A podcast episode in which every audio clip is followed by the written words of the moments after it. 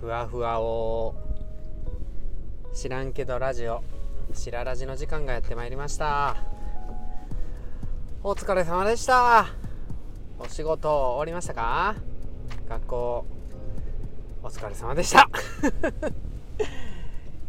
知らんけどラジオしらラジではあなたと私がちょっとでもふわふわできるように高瀬がしゃべりまくる脱力系ラジオです。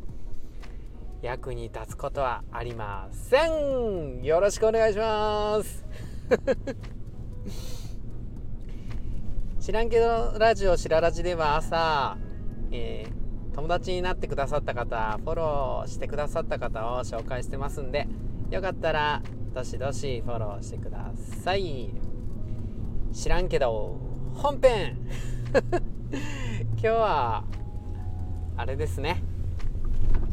食べる話ですけどもおばあちゃんによく言われませんでした？あのご飯一粒でも残したら目つぶれるで！はい。ご飯一粒でも残したら目つぶれるでっていう話です。まあ結論から言うとあ本当に目つぶれるんやけどねっていう話ですね。よろしくお願いします。恐ろしいですよね。僕も子供の頃にこれ言われてうわ見えなくなんの嫌やってなんか目つぶれるっていう感じってものすごい怖くないですか？指バンって刺されるっていうようなぐらいの怖さ。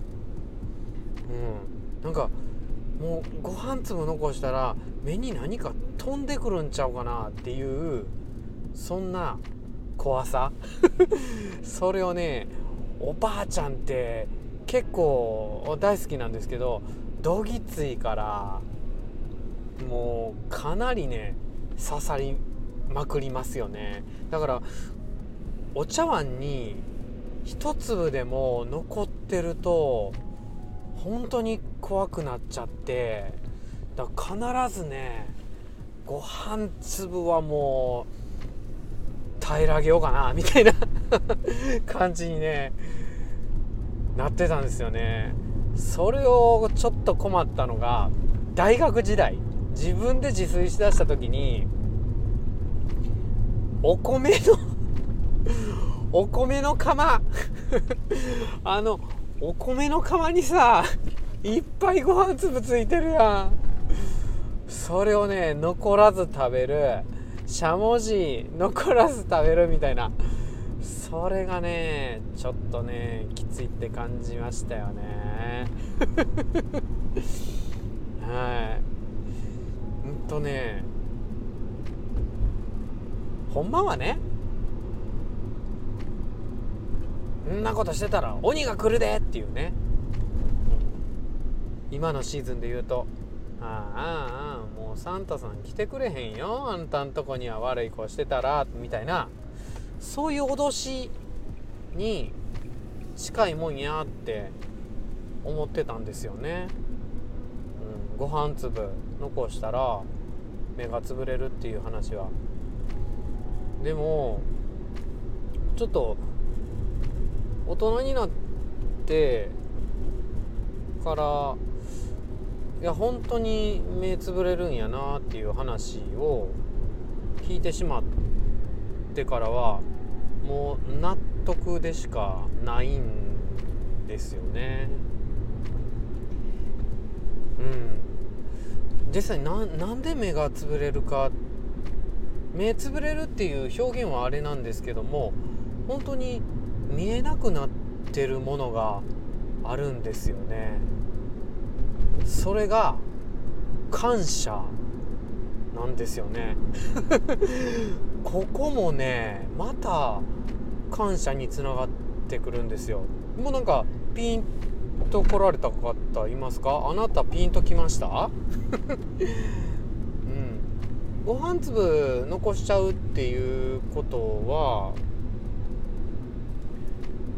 もうそのご飯粒がどうやって食卓に来たのかっていうところが見えなくなってるっていう話なんですよね。まあ、ご飯が食べられるっていうのはまず、うん、炊いてくれた人がいる研いでくれた人がいるご飯を買ってきてくれた人がいるそのご飯を店頭に並べてくれた人がいるその店頭に並べるご飯を運んでくれた人がいる。そのご飯を店頭に並べられるように袋詰めしてくれた人がいる。その袋詰めする前のご飯精米してくれた人がいる。ね。ものすっごいたくさんの人が。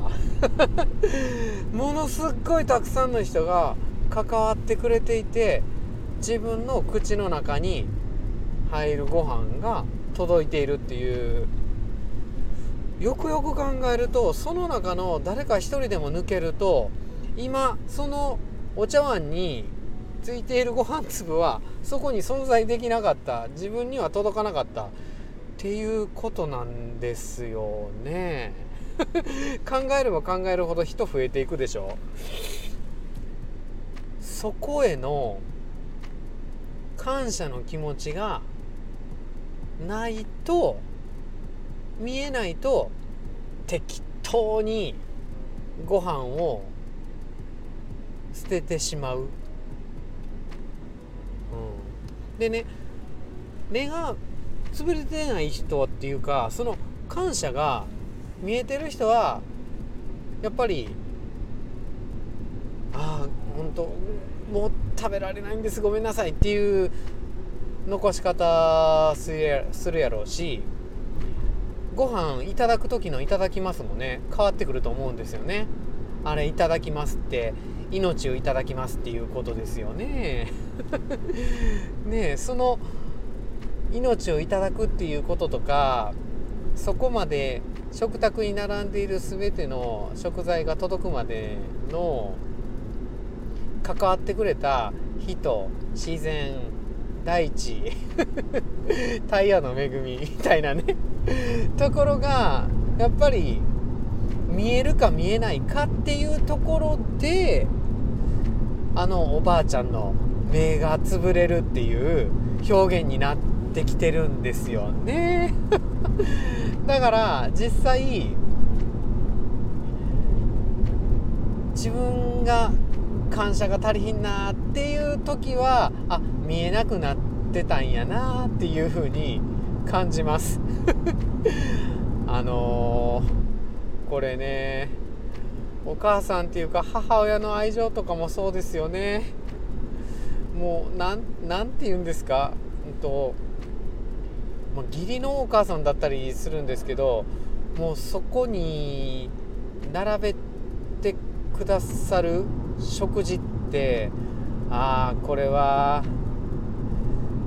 お父さんが好きやから作ろみたいなね のとかあこれ苦手やからナスは子供が苦手やからこんな料理にしたら食べられるかなとかそんなのをめちゃくちゃ考えて作ってくれてるんですよね。